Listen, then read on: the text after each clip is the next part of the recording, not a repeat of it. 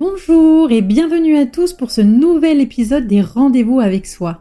Je suis Virginie Perrault, coach thérapeute magnétiseuse spécialisée dans la transition de vie et la libération des blocages inconscients. J'accompagne individuellement et j'anime également des stages collectifs. Alors aujourd'hui, nous allons aborder un sujet puissant et libérateur, celui de sortir de l'attente. Nous allons explorer comment les attentes excessives peuvent impacter notre vie, les effets qu'elles peuvent avoir sur notre bien-être émotionnel et les étapes pour se libérer de leur emprise.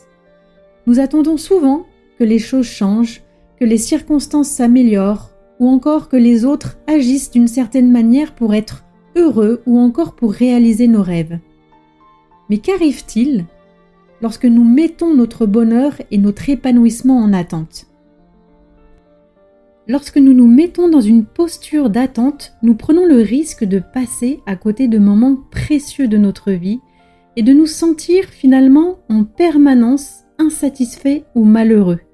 Et cela peut avoir plusieurs conséquences néfastes sur notre bien-être, mais aussi dans notre quotidien de tous les jours. Comme par exemple la perte du moment présent, où finalement on se concentre uniquement sur ce qu'on veut obtenir dans le futur au lieu de vivre pleinement le moment présent. Une autre conséquence est également le sentiment de vide.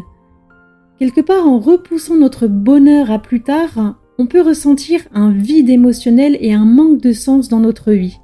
On peut avoir l'impression que quelque chose nous manque constamment, ce qui nous rend insatisfaits même lorsqu'on atteint ce que l'on désire. L'attente peut nous amener à négliger nos propres besoins et notre bien-être au profit de la poursuite incessante de nos désirs futurs. N'en a jamais assez, on veut toujours plus et on s'épuise. L'attente constante peut générer de l'anxiété et du stress.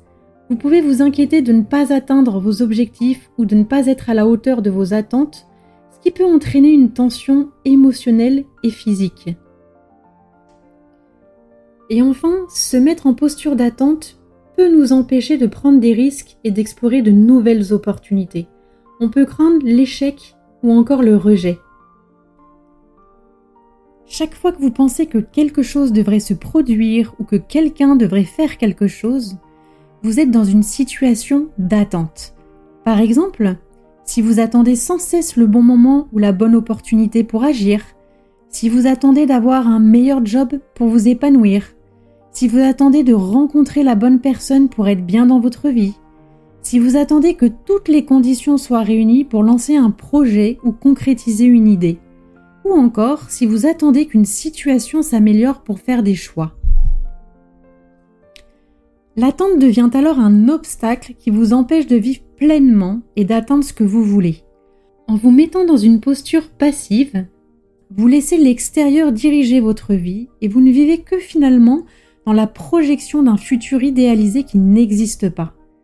En agissant ainsi, vous bloquez d'une certaine manière le changement et votre passage à l'action. Vous n'avez pas besoin d'attendre que tout soit parfait. Alors comment briser ce cycle d'attente pour reprendre les rênes de votre vie? Je vais vous partager maintenant quelques étapes qui m'ont permis de créer mon propre chemin et de sortir de l'attente perpétuelle d'un lendemain meilleur.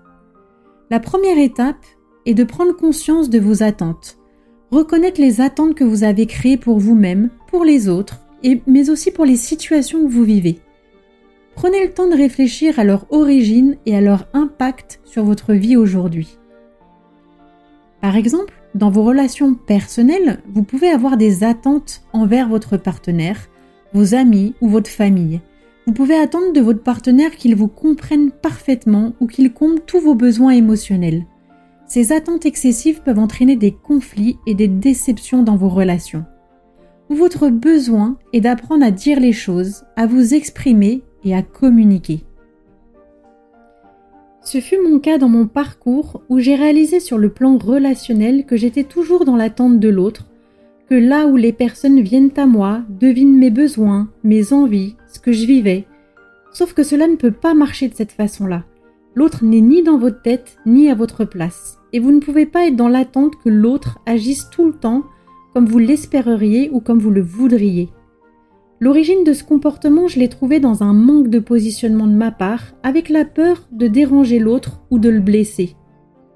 Une fois la problématique identifiée, j'ai pu me libérer de ces attentes et me positionner différemment. J'ai pu apprendre à dire les choses et à exprimer ce qui était important pour moi. J'ai pu également arrêter d'attendre de l'autre qu'il vienne combler tous mes besoins. J'ai pris conscience à ce moment-là que j'étais la seule personne responsable de mon épanouissement ou de ma souffrance. Dans le domaine professionnel, vous pouvez avoir des attentes concernant votre carrière, votre salaire ou votre évolution au sein de l'entreprise. Vos attentes peuvent être celles que vos efforts soient reconnus et récompensés par une promotion.